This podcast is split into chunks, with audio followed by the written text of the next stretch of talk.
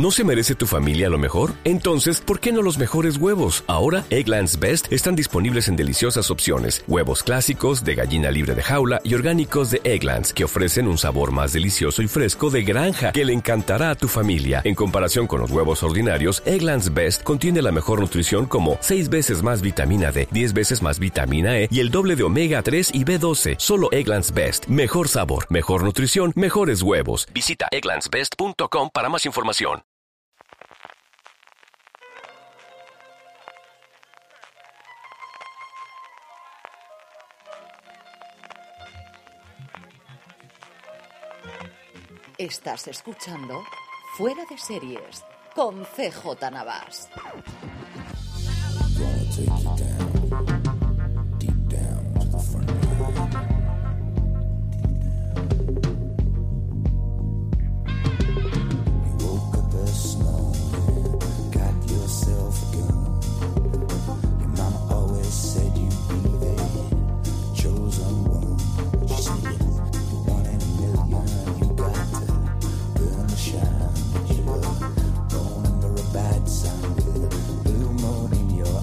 Bienvenidos una semana más a Streaming de Fuera de Series, el programa en el que cada lunes repasamos las novedades y estrenos más importantes de las distintas plataformas de streaming y canales de pago.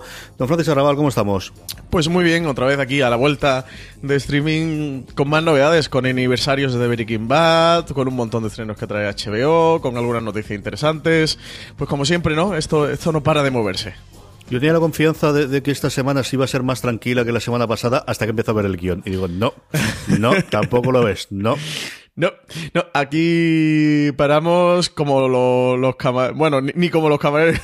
el, había un chiste, una chirigota CJ ahora que entramos ya que entramos con los carnavales en Cádiz que decía ahí cuando descansa un camarero y decía el 29 y el 30 de febrero. pues aquí en streaming igual. Aquí las novedades eh, con respecto a las plataformas descansan el 29 y el 30 de febrero. Sí, señor. Tenemos un montón de noticias, como os comentaba eh, Francis, de las distintas plataformas. Tendremos, como siempre, nuestro Power Rankings, las más visto por la audiencia de fuera de series durante esta semana. Tendremos, como siempre, las preguntas de los oyentes, que cada vez nos llegan más y esto nos encanta, que nos hagáis preguntas que podamos responder. Acabaremos, como siempre, con las recomendaciones. Pero antes de ir con todo ello y con las noticias, permitidme que os recuerde que este programa está patrocinado por la Guía del Serifíco Galáctico de Marina Such, el primer libro de la colección fuera de series, donde Marina Such, la redactora jefe de fuera de series, repasa las 50 series de ciencia ficción más importantes de todos los tiempos, desde las más conocidas a esas pequeñas joyas que siempre vale la pena descubrir. Un libro que podéis comprar como siempre a través del enlace de afiliados de Amazon de Fuera de Series, amazon.fueradeseries.com, utilizando ese enlace para que podéis usarlo para absolutamente cualquier compra que hagáis en Amazon España. A vosotros os costará lo mismo y a nosotros nos estaréis ayudando, como os decía, comprando desde amazon.fueradeseries.com. Francis, vamos con ello. Empezábamos, como decíamos, con un aniversario y es que hace 10 años que Walter White llegó a nuestra vida 10 años se cumplen de Breaking Bad. Pues sí, el pasado sábado 20 de enero se hizo 10 años del estreno de, la mítica serie de AMC creada por Vince Gilligan en la página en nuestra web, en foreseries.com. Le hemos querido hacer unos pequeñitos homenajes con, algunos artículos, como el de Breaking Bad, 10 GIFs para celebrar su décimo aniversario, 10 GIFs de, con 10 momentazos míticos ya icónicos de la serie, y otro sobre, sobre lo que marcó aquella etapa y lo que es actualmente la nueva etapa de las series eh, a través de, de Skyler, de la, de la esposa de, Walter White, un artículo muy interesante en el que Valentina reflexiona sobre la televisión de aquella época, que no hace tantos años, hace 10 años del estreno, y la que se está desarrollando actualmente, y sobre todo CJ, con motivo del estreno de Breaking Bad en el que, por cierto, también en el canal de. en nuestro canal de YouTube, en Fuera de Series, la gente puede encontrar un vídeo muy chulo en el que, el que nada, en un minuto o en un minuto y medio te meten los 10 años de la serie. Yo te quería preguntar que. No sé un poco qué fue para ti eh, Breaking Bad, eh, qué relación tienes tú con la serie, cómo la recuerdas 10 años después del estreno. Yo la recuerdo bastante porque fue una de las series, eh, justo cuando empezamos a hacer fuera de series, evidentemente, que también tenía los 10 años. Fue una serie eh, que yo recuerdo ver el piloto y encantarme en su momento y luego costar ver el resto de la primera temporada porque no era tan fácil entonces en España encontrarlos, porque además es una serie que había sufrido mucho por el tema de la huelga de guionistas que nos pilló justo cuando, cuando empezamos a hacer fuera de series. Yo recuerdo, bueno, cuando fuera de series era simplemente una sección dentro de, de que puedo hacer el programa de Fernando Miró y cuando ya se convirtió la primera temporada, que es una temporada de episodios eh, de media hora y, cada 15 días de cómo estábamos al cabo de la calle, de eh, sigue la huelga, no sigue la huelga. Y es una serie que le afectó mucho esa, esa primera eh, huelga de guionista ¿no? del 2007. Y luego... Yo lo que recuerdo de, de, ella fue el cómo la segunda temporada mm, la cosa estuvo muy calmada, la veíamos, la gente lo comentaba, era una serie muy para le pilló el momento en el que la gente, en los críticos americanos empezaba a hacer recaps, empezaban a comentar los episodios muy derivados sobre todo de su serie hermana en ese momento de emisión que fue Mad Men, que yo creo que quizás es la que junto con Los Sopranos rompió la posibilidad de hablar todas las semanas del episodio de la semana eh, de una forma larga, de una forma, eh, bueno, pues, pues muy argumentada. Y luego lo que yo recuerdo fue la revolución a partir de la cuarta temporada. El efecto que en Estados Unidos tuvo Netflix eh, para que la gente se enganchase a ella hizo que fuese un verdadero fenómeno en la cuarta. Y una quinta temporada que ahora la vemos porque cuando leamos eh, que sea quinta, eh, realmente es la quinta temporada fueron dos temporadas en uno, como ocurrió también con la última temporada de Los Soprano.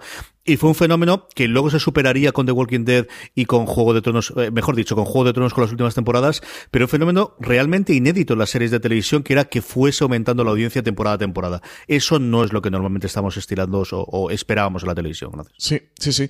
Eh, yo no recuerdo más o menos como tú, ¿no? Con, ese recorrido y al final para 10 años a mí, que ya sabes que soy un chavalín, eh, fue una de mis series de la serie Filia Fuerte. Después de Perdidos, quizá Breaking Bad fue la que vino después, que, que recuerdo con más cariño y que me hizo desarrollar en parte el amor por las series, que ya veníamos con un poquito con Sopranos, con Deadwood, con Roma, con todas aquellas series, con The Wire que ya se habían estrenado, pero Breaking Bad ya pilló un poquito en el punto de la popularización, ¿no? Yo me acuerdo que era de esas series que después de Perdidos, la otra serie que pude comentar con mis amigos, que muchos veíamos, y que semana a semana nos fascinaba y nos juntábamos para hablar de ella, ¿no? Nos tomábamos una cerveza en el bar para hablar de, Breaking Bad. Yo la recuerdo con muchísimo cariño y sin duda una de las grandes, ¿no? Está ahí casi que para todo el mundo en el panteón con The Wire y con Los Soprano cuando se hablan de las tres, de las cinco mejores series junto a Mad Men y, sí que le guardo todavía esa, esa posición en, en mi corazoncito.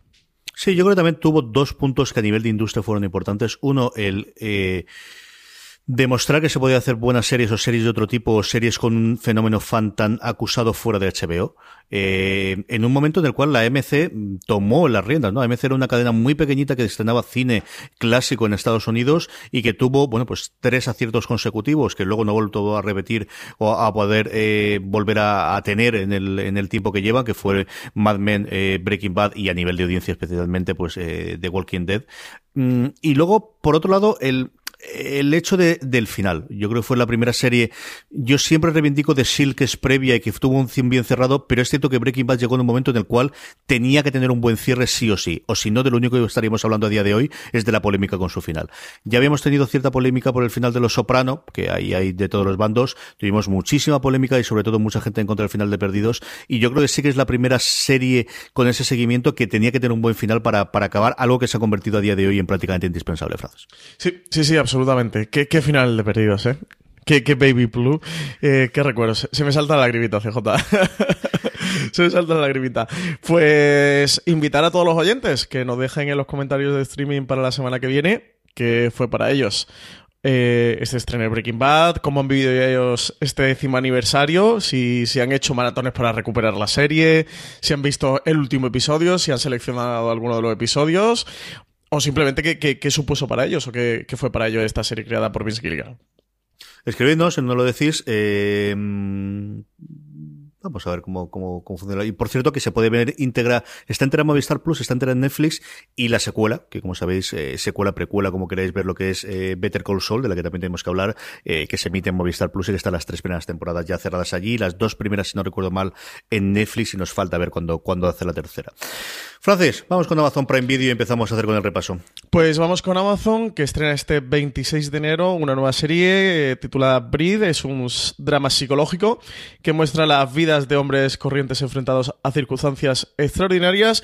Y como punto original es que es una serie, o la segunda serie ya, original de Prime Originals en la India. Eh, la, serie va a seguir al brillante y poco convencional inspector de la Brigada Criminal de Bombay, donde va a ir encajando las piezas en una serie de, muertes de donantes de órganos que aparentemente no están relacionados entre sí. Así que eso tiene ese puntito exótico de ser una serie india, eh, que cada vez en España empezamos a recibir más series de, de todas partes, empezamos a recibir series de todo el continente europeo y también del mundo, y eso en este caso, pues una serie india.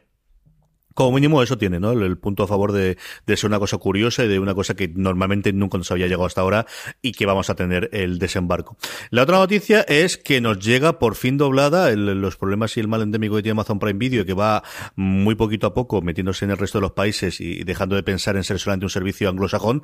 De Marvel Mrs. Maisel, yo creo que aquí se ha pisado el acelerador, a lo mejor lo tenía pensado antes, pero después de los premios en los semis, especialmente los Globos de Oro, el 26, ¿no? Eh, estará ya disponible toda la primera temporada doblada. Sí, también 26 de enero, de Marvelous Mr. Missile. CJ, como tú decías, ya en castellano para todos aquellos que estuvierais esperando tras los Globos de Oro a verla, pero no la quisierais ver en inglés subtitulada, pues nada, que sepáis que ya la tendréis disponible en castellano. Y luego una noticia curiosa y es que el 8 de febrero va a llegar uno de los grandes éxitos de Freeform, de la que antiguamente era ABC Family, la segunda cadena de ABC de Disney en Estados Unidos, eh, The Bold Type. Sí, The Bold Type eh, es una dramedia que, que ha sido un éxito absoluto en Estados Unidos. Amazon Prime estrena en exclusiva todos los episodios de la primera temporada. En total son 10 episodios de 60 minutos que van a mostrar la vida de tres jóvenes veinteañeras llenas de energía que trabajarán para una revista femenina conocida a nivel mundial, ubicada en Nueva York. La serie se inspira en la vida de Jonah Coles, que fue la antigua redactora jefe de, la revista de moda Cosmopolitan. Actualmente es eh, la, jefa de Hearst Magazine. Y bueno, pues en The Bold Type van a mostrar eh, la vida de estas tres veinteañeras que trabajarán para, para la revista, eh, todo lo que ocurre dentro de esta revista, los tejemanejes, cómo van funcionando las nuevas generaciones de mujeres, bueno, y todo el tejemaneje de, todo lo que está ocurriendo dentro de, de la ebullición de, esa revista. Un, auténtico fenómeno en Estados Unidos que todavía no había llegado a España y como punto de curiosidad teníamos que, como tú decías, CJ es una serie original de Freeform, que sabíamos que Rakuten anunció en España que tiene un acuerdo de exclusividad para la serie Freeform, que ellos las estrenarían todas, pero sin embargo la ha anunciado Amazon aquí en España. Estamos investigando a ver qué ha ocurrido con, ese acuerdo que anunció Rakuten Televisión, que por cierto, desde que dio la noticia en el 2017, yo creo que fue en primavera, que iba a traer esas series y que se iban a apostar por las series, nunca se ha vuelto a saber. Igual que por otro lado, Filmin sí que está apostando y rara es la semana en la que no trae una serie nueva anglosajona, fundamentalmente inglesa, también del norte de Europa.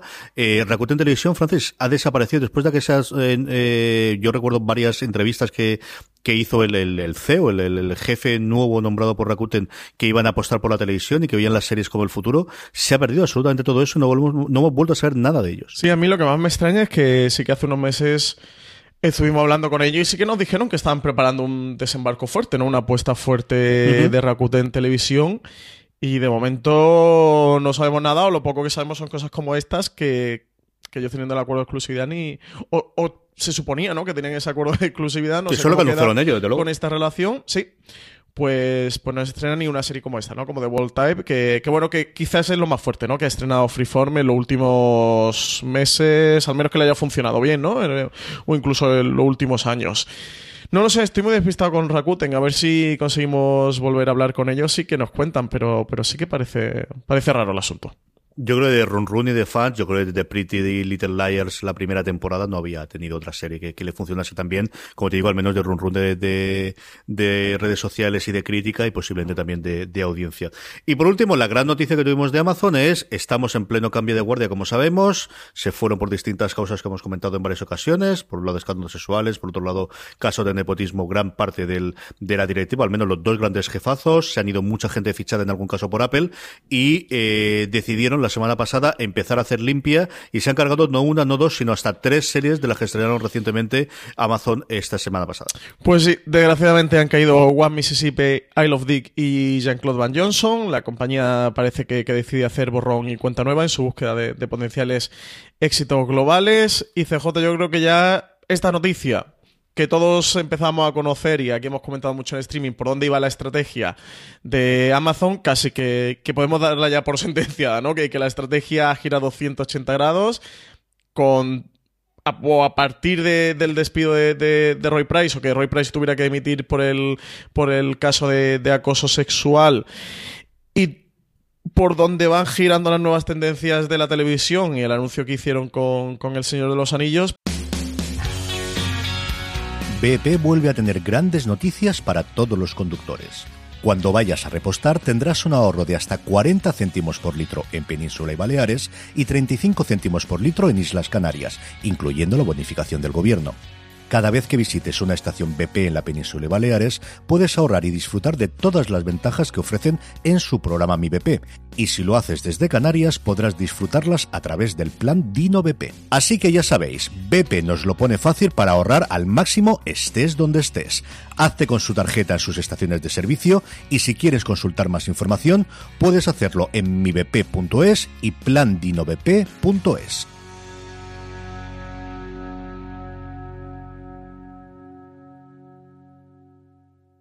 This holiday, whether you're making a Baker's Simple Truth turkey for 40 or a Murray's Baked Brie for 2, Baker's has fast, fresh delivery and free pickup, so you can make holiday meals that bring you all together to create memories that last. Baker's, fresh for everyone. Free pickup on orders of $35 or more. Restrictions may apply.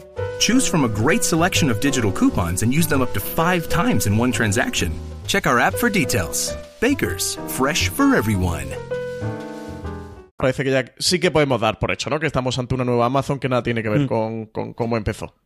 Nos queda saber el, final de las dos eh, series que más éxito tuvo y que le pusieron en su momento. Por un lado, Mozart in the Jungle, eh, que les, bueno, les dio dos globos de oro, si no recuerdo mal, más de uno, ¿no? Porque mejor serie, Gael García Bernal también ganó como mejor actor De, comedia en su momento. Y luego Transparent, que tienes además la cosa corregida y aumentada con el problema de Jeffrey Tambor, que se supuso eh, la primera noticia, nos decían que lo habían despedido de forma similar a lo que ocurrió con Kevin Spacey en, House of Cards cuando se salieron a la luz el, que los casos de, acoso sexual a alguna de las de las intérpretes de la serie y de ayudantes que él tenía en el plató, que luego él hizo una declaración diciendo que no, a mí nadie me ha despedido y yo sigo aquí, así que veremos qué hay. Esas yo creo que son las dos grandes que le quedan todavía de la vieja guardia, al menos de la que hicieron ruido, junto con The Grand Tour, ¿no? Que no tiene pinta de que la vayan a cancelar. Eh, yo creo que son las tres grandes eh, ofertas a día de hoy de la que no conocemos nada sobre el futuro que teníamos. Sí, queda alguna otra más como eh, por ahí, como de la de The Man in the High Castle, que, esa es la otra, sí, tienes razón. De, producción gorda, gorda de drama, desde luego es Manija de Kaiser, sí. Que estamos esperando la tercera. Y bueno, nuevos tiempos para Amazon. A ver qué tal, a ver qué traen. Yo supongo que con todos estos cambios, todas estas cancelaciones, tendrán que empezar a anunciar proyectos más pronto que tarde. Tenemos ese proyecto del Señor de los Anillos por ahí, que al menos le quedarán un par de años. Y, a ver qué tal. Pero desde luego que sí, que, que, la cosa se está moviendo en Amazon fuertemente. A mí me da mucha penita por Jean-Claude Van Johnson, que tiene una primera temporada muy divertida, que terminaba con un cliffhanger tremendo y, y que daba pie ese cliffhanger a que la segunda temporada también pudiera ser muy, muy divertida. Habría mucho el universo de la serie. Así que, me da bastante penita. Sé que hay mucha gente también apenada por One Mississippi, pero, pero bueno, eso, nuevos tiempos en Amazon. Mm. Lo que nadie ha llorado es por I Love Dick, ya te digo yo. que no. no, he oído absolutamente nadie diciendo me han cancelado mi serie favorita y era I Love Dick. No, absolutamente nada. Vamos con HBO que tenemos dos estrenos interesantes esta semana. Pues tenemos dos estrenos muy interesantes. 22 de enero Counterpart, 23 de enero Mosaic. Eh, CJ, tú pudiste ver un poquito de Counterpart, pero ya comentamos algo la semana pasada. Eh, yo después de, quejarme tengo que decir, imagino que, no me, que no fue porque no escucharon, pero me pasaron los screens de Counterpart, pero no he tenido tiempo de verla. Aún no he tenido tiempo. Pero que sepas que me lo pasaron. Al final llegó tarde, pero llegó.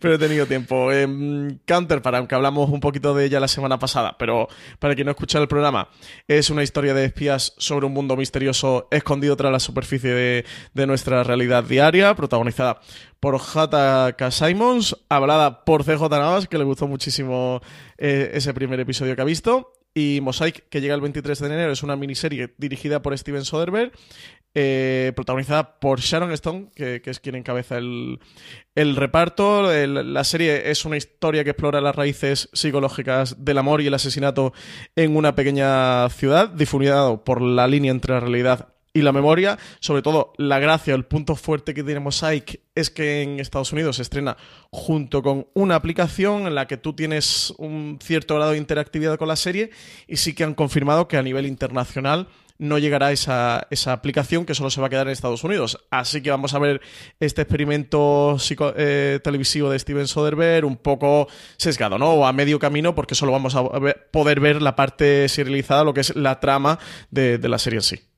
Sí, aquí por parte, yo le escuché una entrevista, no recuerdo en qué podcast, no, no me acuerdo si fue alguno de los que oigo habitualmente sobre series, que poco más o menos lo que te dejaba entender es, yo quería hacer la app o quería mm, experimentar con esta forma de narrativa distinta, que es más o menos un descubre tu propia aventura. Realmente lo que ocurría es que la aplicación te decía ponte en el punto de vista de, uno de los personajes y sigue investigando y luego ves exactamente lo mismo en un rollo Rosomón desde otro punto de vista todo lo que eh, te ha transmitido este personaje.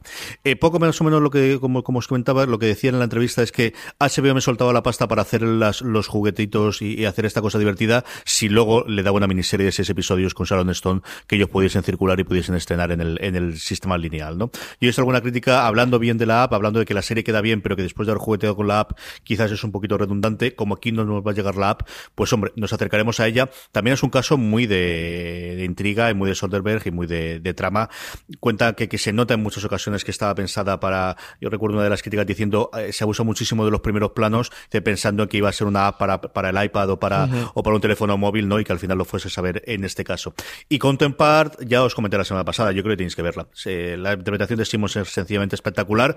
Yo confieso que, que soy su público absolutamente objetivo, porque es una historia de ciencia ficción mezclada con un noir muy rollo John Le Carré de la Guerra Fría en los años 50, en los años 60, así que es una serie que iba a ver sí o sí, independientemente de quién saliese, pero es que además él, no es que esté bien, es que está eh, espectacular. es una cosa de, quedarte embobado cada vez que lo ves actuar en un papel doble, que, es lo que tiene en ella. Acercaros a ver desde luego Mosaic, eh, yo la veré, tengo curiosidad por ver qué, es lo que han hecho al trasladar esa experiencia de la aplicación a, una narración normal o, clásica, y Counterpart esa todas las semanas estaré allí, vamos, cada uno de los días de estreno. Yo digo yo que todos los lunes se va a juntar con Star Trek Discovery las dos cosas que tengo que ver todos los lunes, sí o sí, no hay ninguna discusión. Pues sí, Counterpart, que se estrena un episodio por semana en HBO, es una serie original de Stars, y Mosaic sí que la vais a tener completa. Del 23 al 28 de enero HBO irá colgando un episodio diariamente, así que, en esa semana tendréis toda la temporada completa de Mosaic.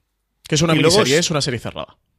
Lo que comentábamos la semana pasada, el gran estreno que tuvo HBO España fue el traerse la Britannia que, hicieron en, colaboración Sky y alguna cadena más. Y esta, ya has visto los dos primeros episodios. Francis, ¿qué te ha parecido? Sí, me he visto los primeros. Pues bien con reticencias o un sí, pero. la serie a nivel de trama y a nivel argumentativa. Bueno, está bien, es interesante. Sigue lo que fue la segunda conquista del Imperio Romano en Gran Bretaña, después del, fracaso de Julio César de hacer dos intentoras que no, terminaron de salir del, todo bien. Y sobre todo la, parte de, esa invasión romana, lo, más interesante que desarrollan en la serie es el estado de las tribus británicas, de cómo entre ellas están absolutamente enfrentadas, están entre guerras y se van a ir uniendo para combatir al invasor extranjero, para en este caso al Imperio Romano, y sobre todo esa cultura de los druidas, que quizás es la parte más chula y también más extravagante de la serie, donde la serie se vuelve un poco directamente loca. Bueno, un poco no, se vuelve muy loca. Va a haber eh, druidas con unos maquillajes muy curiosos y con espíritus, con, con hechizos, en la parte más loca de la serie quiero terminar de verla. Al final, a mí, yo sabes que las series históricas me pueden ir raro que, no me la acabe. La quiero ver a ver em, por, dónde va eso y, ese punto de locura que tiene, hasta dónde lo contienen o, lo desatan. Como puntitos también así curiosos, tiene que el, general romano es, David Morrissey, el, quien en The Walking Dead hacía el, el gobernador, y también está Kelly Reilly en, el papel de una de las princesas celtas, que, era una de las, de las actrices de, True Detective. bueno, creo que eso, para quien le interese la temática y la ambientación, bueno, pues la serie creo que cumple bien. Yo tengo curiosidad por verla, por la parte de, como decías tú, tanto de loca. Yo, Kelly Reilly, me encanta. Yo recuerdo haberla vista en esa película de Denzel Washington que hace de, piloto, que ya de piloto borracho, eh, alcohólico, que ella está junto con ella. La no de si CMX. ¿no? De Flight, Sí, la de CMX. creo. Sí, de Flight, yo creo era el vuelo, sí. Y ella hacía de también medio borracha y segura y es una mujer que, que tiene una presencia en pantalla para mí espectacular. Es una, una mujer que siempre me ha encantado lo que hace. Eh, dentro de Teti la segunda temporada no me gustó nada el papel que hacía, pero es que la, trama, la parte de la trama en la que estaba ya metida no me gustó en general absolutamente nada. Creo que la segunda temporada, por muy bien pediada, tenía puntos en los que se pudo salvar, no especialmente la, la trama en la que salía bella. Eh, es muy loca la parte de la magia y la parte de los, de los, de los Storm, ¿no? Absolutamente sí. Yo solo en el primer episodio, que sea unos 15 minutos del final, eh, los espectadores van a tener un testeo, una prueba de, de por dónde va la serie. Y lo que te digo, si, si esa parte te gusta y es de hecho de lo que más te gusta de la serie, la serie comprarás. Si esa parte de la que menos te gusta, la serie la abandonarás. Así que, que va a ir un poco en cuestión de gustos. Yo invito a los oyentes que, que la prueben y que decidan por ellos mismos. Bueno, eso está bien, ¿no? Si no te engaña la serie y el primer piloto ya, No, no el primer episodio ya te dice lo que soy, pues mira, eso que no sepamos, que hay cosas mucho peores. Vamos con Movistar Serie, Francis. Pues Movistar Series, esta semana sí que tenemos poquitas novedades. Venimos del estreno de La Peste y lo que sí ya estaba confirmada que la serie se había renovado por una segunda temporada. Recordemos que todas las series de Movistar que se han estrenado tienen, tienen confirmada su renovación, excepto La Zona. La novedad que tenemos, o la noticia con respecto a La Peste, es que se estrenará en 2019. También no nos hicieron llegar a través de nota de prensa por lo visto, la serie ha sido un éxito total dentro de, de la plataforma, que en cuanto a consumo ha superado incluso a, a Juego de Tronos, y parece que Movistar están muy contentos con ella. Y yo que me alegro, porque igual que en la zona creo que se levantó más discrepancias a nivel de los espectadores, en la peste estoy viendo que a la gente le está gustando mucho. Y, y yo pensaba que no iba a gustar tanto, porque creo que es una serie muy exigente y muy difícil. Pensaba que no iba a ser de los gustos de todo el mundo, pero parece que la gente ha, sobre todo, ha tomado mucha conciencia del, del trabajo y el esfuerzo que hay detrás de esa serie y de la gran apuesta que es la peste. Yo dos cositas aquí, bueno, tres para, para comentarlo sobre ellos. Una es que podéis ver la presentación que hicimos de la serie en Cigarreras Alicante en nuestro canal de YouTube, youtube.com barra fuera de series. Ahí estuvimos Richie Fintano y este que os habla eh, comentando un poquito, hablando primero por el motivo del décimo aniversario de Breaking Bad de la situación del drama en la actualidad y qué ha ocurrido en los últimos 10 años en las series de televisión para permitir que a día de hoy se haga en España una cosa como la peste. Luego hablamos un poquito sin spoilers de la serie porque lo que estábamos haciendo era presentar el primer episodio ante la audiencia que teníamos allí, la- las personas que nos acompañaron en, en las cierreras de Alicante a hacer la presentación. Yo creo que nos quedó una presentación, como os digo, muy maja que podéis ver en el canal de YouTube, youtube.com barra fuera de series. Por otro lado, como comentaba Francis, eh, la nota de prensa que nos llegó ese mismo lunes, martes, creo recordar de la semana pasada, era de estamos contentísimos en- por parte de Movistar Plus. Nos hablaban de que el estreno, el primer episodio había sido el más visto en sus plataformas por encima del primer episodio de la séptima temporada Juego de Tronos. Un 40% de gente más vio el episodio este que el primero de Juego de Tronos. Nos comentaban cómo una de cada cuatro personas que había empezado a ver la serie la había visto en tres días. Y ligado a estas dos es que la serie, el 90% de la audiencia le había tenido en la plataforma on demand, en el antiguo Bean, a día de hoy, ver Movistar Plus o como queráis llamarlo, eh, en las distintas plataformas o bajo demanda, ¿no? El hecho de que el 9 de cada 10 personas la hubiesen visto a través de la bajo demanda, yo creo que, y el que una de cada cuatro la terminase en tres días,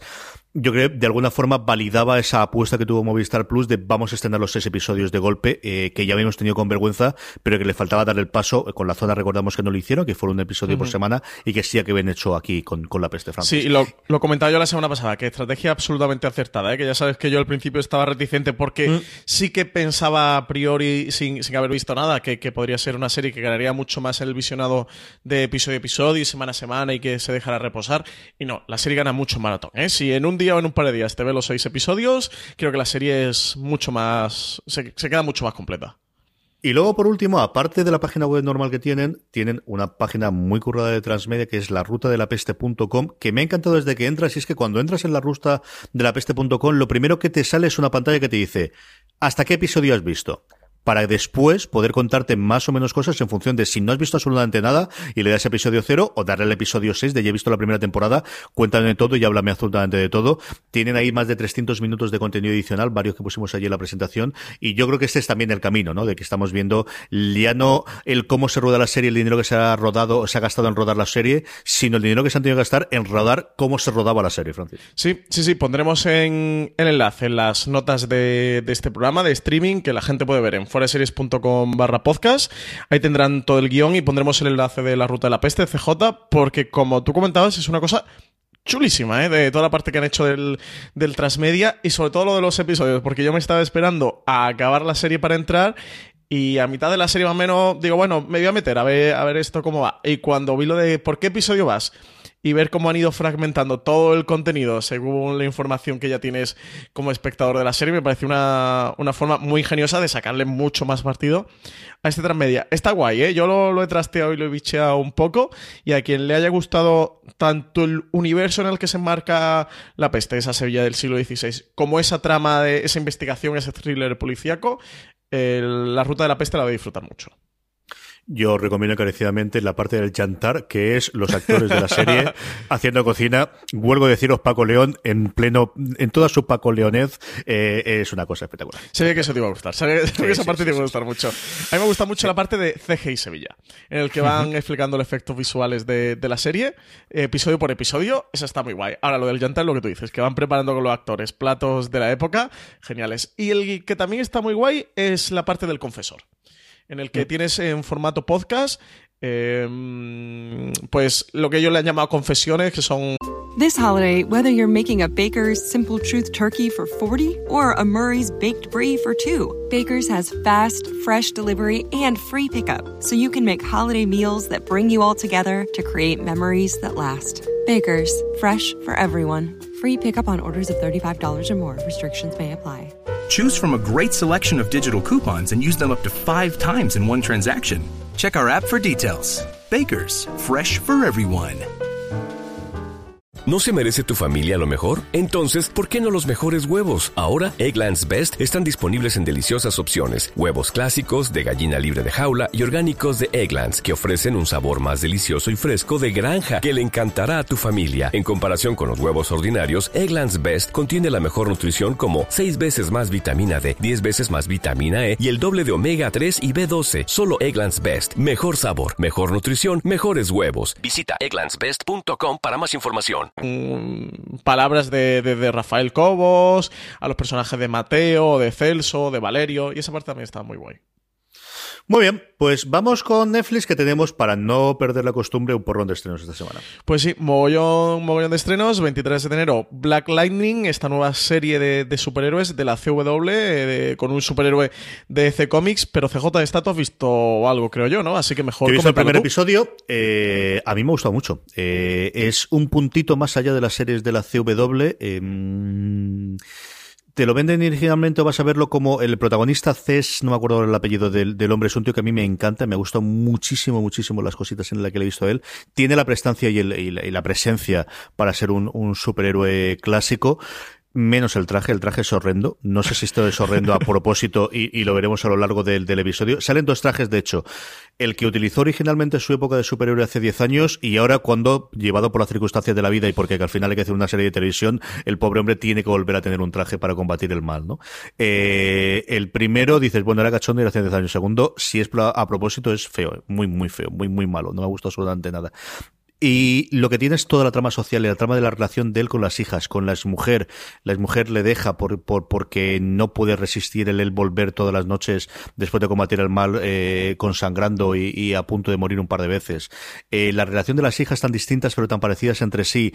Y luego el que ellas parece que pueden tener un poquito de peso en esta experiencia familiar de combatir al, al crimen conforme vas viendo a lo largo del, del episodio. Me ha gustado, me ha gustado bastante de los personajes secundarios para ser una serie que se emite en abierto en Estados Unidos y que no puedes permitirte pues las cosas que te puedes permitir una serie de Netflix pura y dura, como puede ser El Castigador, incluso la primera temporada de Daredevil, mm, la tengo en el puesto, ¿eh? Mira que eh, el resto de las de CW las sigo, pero quizás es, bueno, pues un soplido, un soplo de aire fresco, aparte de tener todo, el elenco eh, afroamericano que carecía el resto de las series de CW. A mí me ha gustado mucho, Francis, de verdad. Echarle un ojo al primero, mm, quitando el traje. Lo del traje de verdad es horroroso. Yo te quería pedir, porque el tráiler no me gustó mucho, el aspecto visual del personaje, como tú comentabas ahora, por lo que había visto tampoco, y al final me cansé bastante de las series de, de superhéroes de la CW. Abandoné Arrow, abandoné Flash, la fui abandonando todas. Entonces, si, si tenía que ver este Black Lightning, ¿Y, por qué? qué? es lo que puedo encontrar en este Black Lightning? Porque eh, tiene ese ambiente o ese universo afroamericano como, por ejemplo, hacía Luke Cage dentro de las series de, hmm. de Marvel en Netflix. No sé, ¿qué, ¿qué, punto tiene de atractivo Black Lightning para que, para que la veamos? Tiene comparado con las, con las demás, primero que va a ser una serie más corta, con lo cual no se va a volver esos 22-23 episodios. Sí tiene un aspecto distinto, es decir, aquí está muy separada del resto del universo, está muy separado el tono del resto de las series em, y sobre todo yo creo la presencia de él y el resto del elenco que tiene alrededor. Están muy bien todos, es que de verdad que están muy bien todos. Mira el primero a ver si te gusta. Yo creo que, es una serie que te puede gustar, Francis. Pues le echaré un vistazo a ver qué tal, porque de verdad que no, no me pintaba muy bien, ¿eh? la tenía un poco, un poco mm. en reticencia. Y luego otro estreno, eh, segunda temporada de la comedia de Netflix Día a Día, que se estrena el 26 de enero, ya sabéis, esta sitcom... Eh, que se ambienta, que se desarrolla a través de una familia hispanoamericana, hispanoamericana en Estados Unidos, con Rita Moreno de estrella absoluta. Yo, yo la serie he visto solo cositas sueltas, pero solo por Rita Moreno sí que, sí que merece la pena. Así que todos los fans de la serie están de enhorabuena porque tienen ya segunda temporada. Sí, señor. Vamos con Sky, Francis, que hemos tenido la primera noticia de cosas exclusivas que se van a traer para acá. Pues por fin tenemos noticias de Sky, una muy buena noticia, y es que ha estrenado ya las dos primeras temporadas de Gomorra, las estrena en exclusiva, así que, la plataforma amplía un poquito su catálogo de, series eh, aquí en España. Y bueno, son series que tienen bastante seguimiento, las de Gomorra, que, mucha gente eh, pedía tenerlas por aquí. Así que, que nada, pues nueva incorporación, a ver si, si nos van trufando un poquito el catálogo, ¿no? Que, que nos apetezca también tener y disfrutar Sky. Yo tengo alrededor verdaderos fanáticos de la serie y que, la adoran sobre todas las cosas. Mi padre es uno de ellos y no recuerdo con quién estaba hablando, con un amigacho mío la semana pasada, que lo comenté y me dijo, no, no, es, es, otro cosa, es una cosa espectacular. La primera está bien, pero la segunda ya es una cosa sobrenatural. Antes la tenía Netflix, ¿no? Yo no recuerdo. en España la tenía Netflix o, no la llegó a tener nadie? Yo no recuerdo tenerla. Yo creo que aquí era Movistar Plus quien la estrenó en su momento, o sería Canal Plus las primeras temporadas, no sabría decirte, Francis. Por eso me extrañó cuando, cuando dijeron que tenía exclusiva, porque no sé si es que habían vencido los derechos hace tiempo o había que renovarlos y ha sido Sky la que la ha comprado. Pero de verdad que no, en este instante no me acuerdo quién, quién la tenía previamente. Por cierto, que la tercera temporada eh, se prevé también que la añadirán en, los próximos meses. ¿eh? Pronto, que, además alguna vez de aquí streaming no han hecho la pregunta sobre la tercera temporada de Gomorra, pues la traerán Sky en un, en un par de meses. Y por último, como siempre, un pupurrí de noticias de las distintas cadenas de cable. Pues por un lado, eh, estreno de la cuarta temporada de Junker, eh, la serie TNT el 23 de enero, y luego una cancelación que las crónicas de Shannara. Eh, no tendrá tercera temporada. Recordemos que la serie en España se ve a través de TNT, pero que en Estados Unidos es original de Spike TV, que recordemos que, ahora hacía la, la, transformación en Paramount Network. Parece que quieren empezar a desarrollar nuevos proyectos, que, quieren darle un cambio de rumbo al canal y bueno, no ha sobrevivido esta, esta transformación de Spike TV a Paramount Network y han decidido cancelarla. Sí, una Paramount Work que tiene confirmada ya lo de Waco, que tiene confirmada, no recuerdo más, que ha vuelto a ser noticia en las TCA pasados en, las presentaciones ante la prensa por esa posible adaptación de las novelas de Anne Rice de las crónicas vampíricas encabezada por Brian Fuller. Y como bien decías tú, que está girando totalmente el tipo de producción que va a hacer, mucho más un tipo HBO, un tipo eh, Stars, un tipo, bueno, pues de, este Prestige televisión que estamos hablando en los últimos tiempos, de dramas de alto presupuesto y, con cierta implicación. Y las crónicas de Sanara parece que le encajaban ahí. Y por último, bueno, pues de estas series que al final no hablamos nunca, pero que todo Dios ve, como de Vivan Theory, y es que Modern Family podría acabar en su décima temporada. Sí, así lo, han comentado los creadores de la serie, Christopher Lloyd y Steve Leviathan, eh, Levitan, perdón, no Leviathan, Steve Levitan, que han afirmado en The Hollywood Reporter que, bueno, que, su plan era terminar la serie con, la décima temporada, casi que podrían irse con gran parte de, de la audiencia queriendo todavía más serie, irse en lo alto, que creían que era la manera más adecuada de hacerlo, que, nunca se puede decir como nunca jamás, pero que, ahora no, no se imaginaban la serie más allá de, una décima temporada. Así que bueno, parece que, que va tocando a su fin, ¿no? Un Modern Family, bueno, pues venida muy a menos, pero fue una serie que al final ganó cinco Emmys seguidos de mejor comedia en su momento y que fue un revulsivo absoluto del, mundo que veníamos, que era el hombre de, el mundo de dos hombres y medio, que era la serie que anteriormente venía reinando en, las audiencias y en algún caso en los premios americanos, que luego ha sido sustituto de Big Theory, una de Big Theory que está renovada toda su decimoprimera temporada y no está nada claro que posteriormente la siga renovando. Así que en cuestión de uno o dos años nos podríamos quedar sin las dos grandes comedias en abierto en Estados Unidos y también aquí, ¿no? Las audiencias se hacen las dos series aquí eh, yo especialmente Big Theory, cuando miro las audiencias de cable, es que, vamos, colocan como dos tres episodios todos los días entre las cinco más vistas, Francis. Sí, sí, sí, no, lo de Big Theory es increíble. Sobre todo lo de Modern Family, por un poco eh, los que sean fan de la serie, es saber cómo encajar esta noticia. Si ABC quisiera renovar Modern Family por una undécima temporada, tendrían que renegociar los contratos de los actores, que ya sabéis eso que implica, que es subir los sueldos y, por lo tanto elevar mucho los costes de, la producción de la serie y que suele ser al final eh, también, ¿no? El, talón de Aquiles de todo este tipo de serie donde terminan muriendo todas, ¿no? Cuando, cuando toca renegociar contratos, salarios y, y los costes ya se hacen inviables. Muy bien, pues eh, hasta aquí llegan las noticias y todas las novedades de la semana. Es el momento de nuestro Power Rankings, es el momento de ver qué ha sido lo más visto durante la semana pasada por nuestra audiencia. Una cosa que hacemos todas las semanas, que podéis entrar en fuera de series.com los viernes para votar para la semana siguiente, o cuando escuchéis esto, cerramos la votación normalmente el miércoles, si no recuerdo mal, hacemos toda la, capitalización, lo sacamos para el jueves o el viernes. Así que vais a fuera de series.com y buscáis Power Rankings. En el primer puesto, eh, la vuelta, esto posiblemente sea la entrada en Netflix, el Ministerio del Tiempo Francis. Sí, décima posición para el Ministerio del Tiempo, como tú comentabas, CJ. Seguramente, ¿no? Parece que, que, la llegada a Netflix ha tenido potencia. Y novena posición para el nuevo thriller de Amazon Prime Video, que es MacMafia. Eh, This Is que sigue manteniéndose arriba y abajo y entrando dentro del Power Rankings, la, bueno, pues la gran serie de, que se emite en España por Fox Live, el de gran funcionamiento, This Is Y en el séptimo, eh, se mantiene dentro del Power Rankings, aunque baja cuatro puestos, el efecto Netflix tradicional de cuando se estrena una serie y la semana siguiente el bajar. Peaky Blinders, que ya tenemos, como os decíamos, la cuarta temporada en, eh, Netflix. Una cuarta temporada de Peaky Blinders que todo el mundo está hablando maravillas, ¿eh? ¿Cuánto gusta esta serie en España? Yo sigo sin verla y, la tengo como tarea eternamente pendiente ponerme con ella.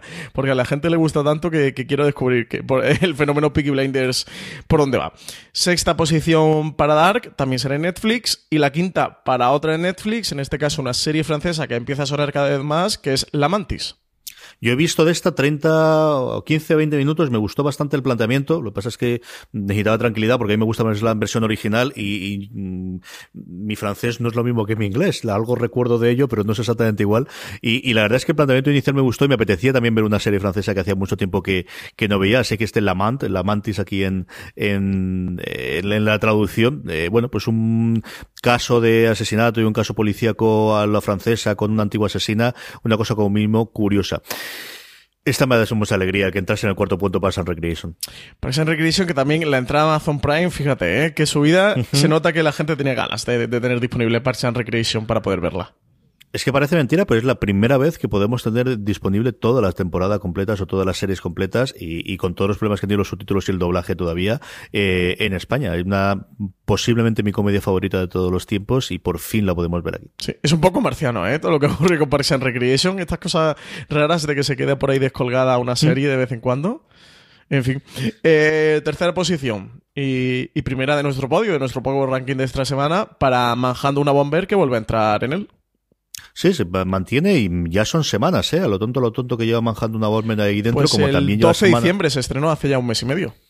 Sí, un poquito después fue eh, el 29 de diciembre, si no recuerdo mal, cuando se estrenó la cuarta temporada de Black Mirror, que es la serie que ocupa el segundo puesto de nuestro Power Rankings. Y a lo más alto, al escalofón, Star Trek Discovery, que con la vuelta de, esta segunda parte de primera temporada, pues entra de nuevo a, a coronar nuestro Power Rankings que semana que está en emisión, rara la que no ha estado en la primera posición o ha estado en el podio. Y que está espectacular. Vamos a ver cómo concluye esta primera temporada. Todas las semanas, como sabéis, podéis leer los mismos lunes por la tarde la crítica del episodio hecho por Marina Such en fueradeseries.com.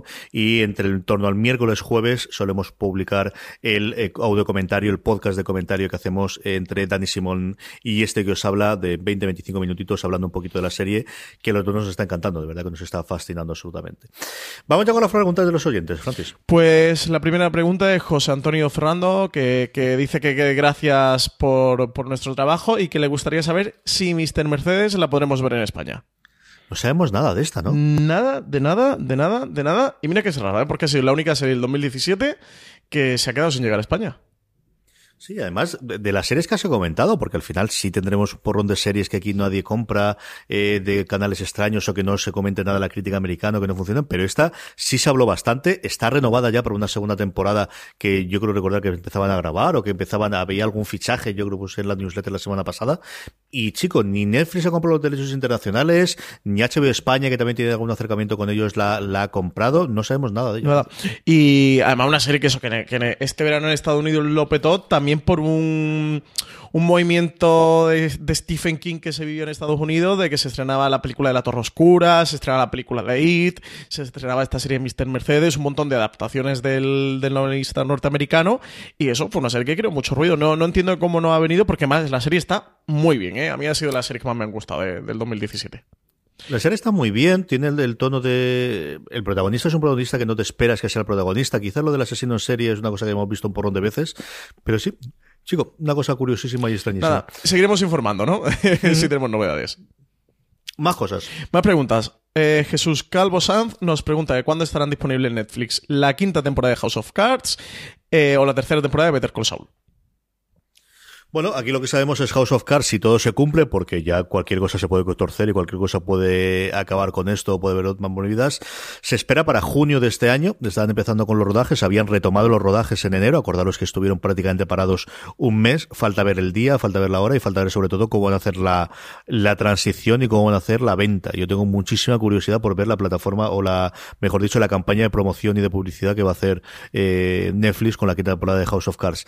Y Better Call Saul no sabemos absolutamente nada, ¿no? Tenemos eh, Movistar Plus las tres temporadas, pero yo no tengo nada claro en Netflix y cuándo, Claro. cuándo van a estar. Por lo que preguntaba Jesús Calvo, que nos preguntaba por la quinta temporada, CJ, que no sé si te han liado con la sexta, que sería la nueva. Nos pregunta por la quinta, que fue la que se emitió este Ah, junio perdóname. del This holiday, whether you're making a Baker's Simple Truth turkey for 40 or a Murray's Baked Brie for 2, Baker's has fast, fresh delivery and free pickup, so you can make holiday meals that bring you all together to create memories that last. Baker's, fresh for everyone. Free pickup on orders of $35 or more. Restrictions may apply. Choose from a great selection of digital coupons and use them up to five times in one transaction. Check our app for details. Bakers, fresh for everyone. Eh, ya, año pasado. ahora, ahora, ahora, ahora. Tienes Eh, toda la razón. Claro, nos preguntaría por cuándo llegaría a Netflix, porque recordemos que en España, eh, cuando se estrenó House of Cards, todavía no estaba Netflix en España y vendió los derechos a Movistar. A ver, eh, Netflix no anunció la fecha de forma oficial, pero siguiendo el patrón, sí que sabemos que eh, ellos el contrato, cuando Netflix vino, era que, que se liberaba de Movistar a Netflix al año de que Movistar lo hubiera estrenado, es decir, que como Movistar la estrenó en junio de 2017, la quinta temporada de House of Cards llegará a Netflix en junio de 2018. Como digo, no está comunicado de forma oficial, pero ha sido el patrón que han seguido durante todas las temporadas. Así que no debería de cambiar porque imaginamos que será el contrato. La tercera temporada de Better Call Saul, si tomamos con vista, que es lo único que podemos tener porque tampoco se sabe, la segunda, la segunda temporada de Better Call Saul llegó a Netflix en agosto. Así que, bueno, pues si seguimos el patrón por tener una pista o un indicio, sería la tercera temporada llegaría en agosto de, de 2018. O sea que todavía le queda bastante, bastante para llegar. Pero bueno, en cualquier caso, no, no está anunciado ninguna de las dos cosas de forma oficial. Más cositas, Francis. Eh, Chumari nos pregunta si se sabe si habrá una tercera temporada de, del fin de la comedia. Que saludos y que es enhorabuena para todo el equipo de Fuera de Series. Pues nada, lo único que sabemos, yo por alguna vez que he hablado con, con Ignatius de este tema, que sí que cuando hablé con él por la segunda temporada le pinché bastante la tercera, ellos decían que yo encantado de seguir con la serie, que ellos sí que querían seguir haciendo cosas, tanto él como Raúl Navarro y Miguel Esteban, que son los tres creadores de la serie, pero que dependía de Comedy Central, que para esta segunda temporada habían tenido un apoyo económico a nivel de producción importante de Movistar y que bueno, pues que están un poquito a las expensas de que todas las voluntades se volvieran a reunir para una tercera temporada. Yo imagino que, que habrá, porque es una serie que debe de ser bastante barata y, y que está muy bien. Que es que la serie es que es fantástica. Que, que sea una comedia como esta, como Paquita Salas, en España solo que le van dando unos soplos de aire fresco a nuestra ficción hasta que ahora ha llegado Movistar Plus a hacer algo diferente. Yo espero que sí, pero bueno, no se sabe, no se sabe de momento nada. Recordemos que de la primera a la segunda creo que pasaron un par de años. Y todavía el fin de la comedia ahora por marzo marzo abril haría un año que se estrenó así que bueno a ver a ver eh, también seguiremos informando cuando tengamos novedades yo el problema ese de que se ha quedado ahí en tierra de nadie, ¿no? De, no ser una producción original de Movistar Plus, de, de Comedy Central, no tener más producciones que le hubiesen permitido hacer más y se ha quedado en ese punto de, uh, no sabemos por dónde tirar esto. Sí, sí, sí. Pero bueno, eso, seguiremos informando. Yo si consigo hablar con Ignatius o y me chiva algo, os contaré, pero de momento no sabemos nada. Más cosas, Francis. Eh, Javi Vipar nos preguntaba, eh, decía que qué le podemos contar eh, acerca del futuro de Suits, que decía que, la actriz principal, al haber sido la serie por casarse con, con ese príncipe Harry, ¿no? CJ, ¿con quién se casaba?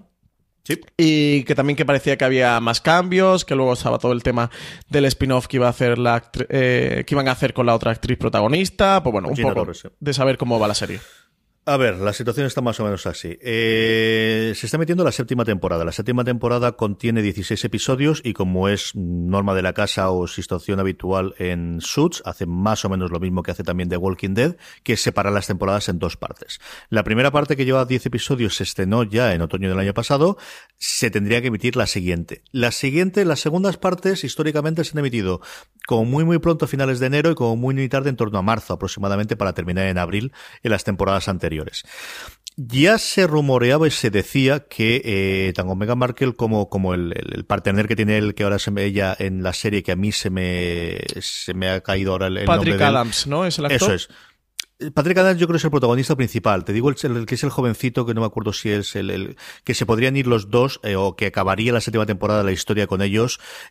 De hecho, fue parte de lo que se rumoreaba de puede haber algo más allá de la relación y poder haber un compromiso porque ella se larga de la serie. Evidentemente sí que parecía que era condición sino cuando en el, matrimonio el que ella dejase de, de, actuar o de llevar su carrera como actriz, ¿no?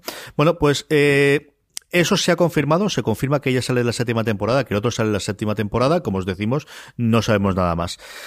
¿Qué más cosas no se saben? Eh, el spin-off con Gina Torres estaba planificado para el último episodio de la séptima temporada. Eh, a partir de ahí, a día de hoy, yo he estado mirando lo que había en el timeline y en el Twitter del creador. El creador decía que esperaba que se diese una eh, decisión eh, rápida por parte de la cadena y eso lo decía a mediados de diciembre. Ya de hoy seguimos sin saber nada. Así que así estamos. A ver si se emiten el resto de los episodios que ocurren de la séptima y a ver si ese spin-off sigue adelante o no de una serie que es de la parte de TNT clásica, de, antes de que hubiese el cambio de guardia, eh, eh, de intentar hacer otro tipo de series, de la época de The Closer, de la época de, de, de, eh, Major Crimes, de esa época de, de, series que tenía otro tono. Esta quizás es la serie que más bordeaba la antigua series que hacía la cadena en Estados Unidos a las series nuevas, que ha funcionado muy bien, que aquí en, en España además sigue bastante gente y que a ver si llega a la octava temporada. No sabemos nada más, Francis. Sí, pues nada, pues ya. Bueno, no se sabe nada más, que no es poco, ¿eh?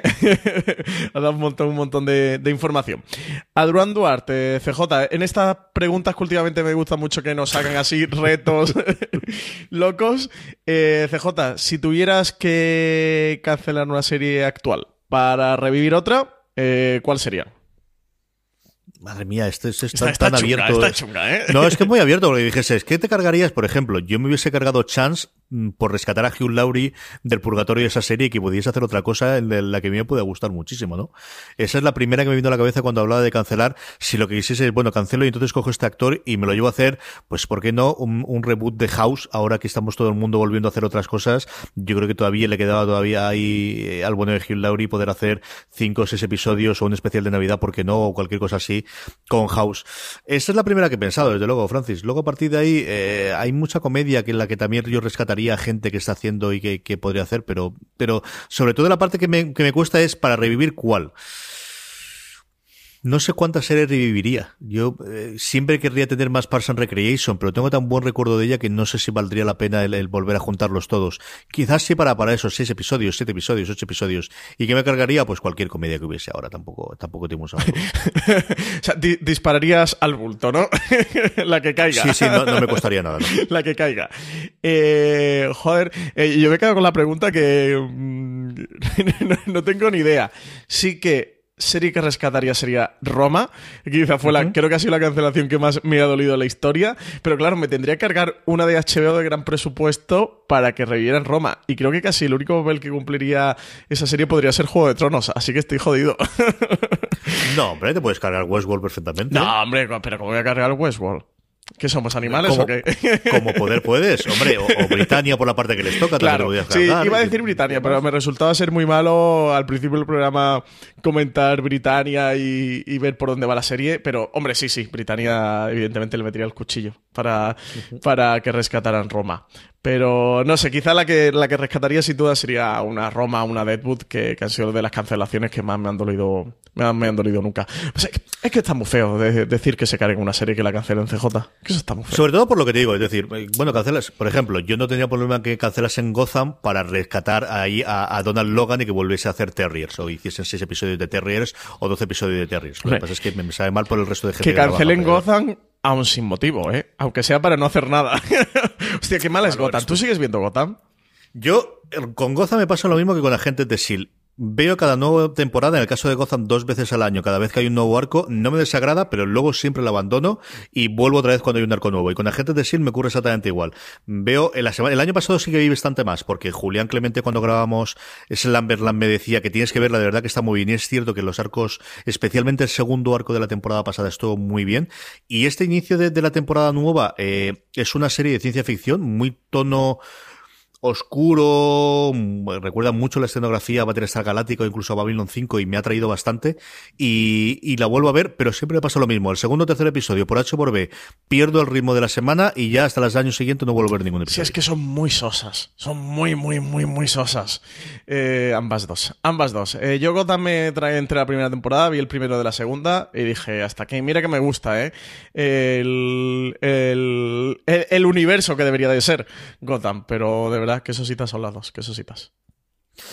Muy bien, pues hasta aquí han llegado las preguntas de nuestros oyentes y es el momento de ir con la recomendación de la semana. ¿Qué recomendamos, Francis? Pues yo está feo porque voy a recomendar una cosa de la casa, pero es que de verdad es que me, está encantando, que es la newsletter de Fuera de Series, que, la estás haciendo tú, CJ, todos los días, y de verdad es que es una maravilla, es que para cualquier serie filo es una auténtica delicia con todas las noticias más importantes de series, tanto contenido de Fuera de Series como contenido de, lo que es la globosfera de, de las series en España como en Estados Unidos, con eso, los mejores artículos, con todos los rumores que van saliendo y la actualidad del mundo de las series, con GIFs divertidos, con vídeos. Joder, es que me encanta, tío. O sea, que, quería recomendar la newsletter por todos los oyentes de Fuera de Series que o no sepan que existe o no estén suscritos, animarlos que aunque sea que, que se pasen por ella, que le echen un vistazo a ver si les gusta, porque tener cada día eh, todo el contenido, el mejor contenido de lo que ocurre a nivel de las series, que no es poco,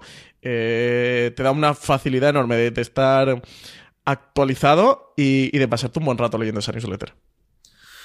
Por alusiones, como decía el clásico. Vamos a ver. Eh, yo lo que quiero decir es acercaros. Newsletter.foradeseries.com es donde la tenéis. Mi objetivo con, la newsletter es que estéis informados de series, no que tengáis solo información de fuera de series, solamente lo que publicamos en la web o lo que hablamos de los podcasts. Al final es la forma que a mí me sirve para hacerla me permite el estar al tanto del, de las series de televisión. Yo leo un porrón todos los santos días sobre qué se está cociendo y qué se está haciendo y qué escribe la gente, en parte para poder hacer luego la newsletter y recogerla mejor y tenerlo ahí, ¿no? Y yo creo que eh, es tan mal que lo diga uno y como ya lo ha dicho Francis ahora antes, pues tampoco le voy a dar más vueltas. Yo creo que no está quedando mal del todo y que sí que, pues eso, en cinco minutitos tiene recogido las noticias más importantes, artículos fuera del mundo de, de, de todo el globo, tanto de aquí como de Estados Unidos y que creo que queda bastante bañadito y nos ha quedado bastante, bastante decente. Mi recomendación muy rápida es Travelers. Travelers es una serie de ciencia ficción canadiense que están disponibles sus dos primeras temporadas en eh, España, que yo he oído a una, varias personas que a mí me gustan mucho, americanas, hablar de ella en distintas ocasiones. Hoy he visto, nada, justo antes de empezar a grabar, el primer episodio y me ha gustado mucho una serie de ciencia ficción muy clásica, muy de personajes, muy canadiense en el sentido, las series canadienses no suelen tener el presupuesto de los americanos, pero suelen tener ideas originales y no cortarse demasiado en, en exponerlas, incluso las que emiten en sus cadenas en abierto. Me ha entretenido mucho. Eh, la idea fundamental es algo muy mal ocurre con la humanidad en el futuro y la forma de salvarla es que determinadas personas, las poquitas que quedan vivas, vayan al pasado y eh, traten de arreglarlo, pero para arreglarlo necesitan eh, no pueden venir ellas y viajar en el tiempo, lo que sí pueden hacer es mandar su conciencia. Entonces, ocupan personas que están a punto de morir, ocupan sus cuerpos justo en el, momento de morir y, de alguna forma, bueno, pues están ya en nuestra actualidad. Eh, eso lo hacen cuatro personas, te lo montan al principio y luego, bueno, la cara más conocida que es Erin McCorman, Will Willing Grace, que es un agente del FBI que empieza a investigar qué leche está pasando con esto que está empezando a, detectar cosas extrañas. Me ha entretenido mucho, me ha gustado mucho, así que si soy fan de la ciencia ficción, de verdad, acércalo a ellas, que yo creo que no os va decepcionar y está, como os digo, las dos primeras temporadas en, Netflix España. Con esto eh, cerramos FDS Streaming. Streaming se emite todos los lunes de 7 a 8 en Radio 4G y además está disponible todos los lunes en nuestro canal de podcast. Ese canal de podcast de Fuera de Series os podéis suscribir en iTunes, en Apple Podcasts, en iVoox o en cualquier otro reproductor de podcast que utilices habitualmente, simplemente buscando en el Fuera de Series. Gracias a la guía de Serifilo Galáctico de Marina Such y a nuestro enlace de afiliados de Amazon, amazon.fueradeseries.com por patrocinar este programa. Don Francisco Arrabal, la semana que viene nos volvemos a hablar y oír. Pues hasta la semana que viene, CJ. Y a todos vosotros, querida audiencia, gracias por estar ahí. A la semana que viene volvemos en streaming, mucho más contenido en fueradeseries.com y en nuestro canal de podcast. Y recordad, tened muchísimo cuidado y fuera.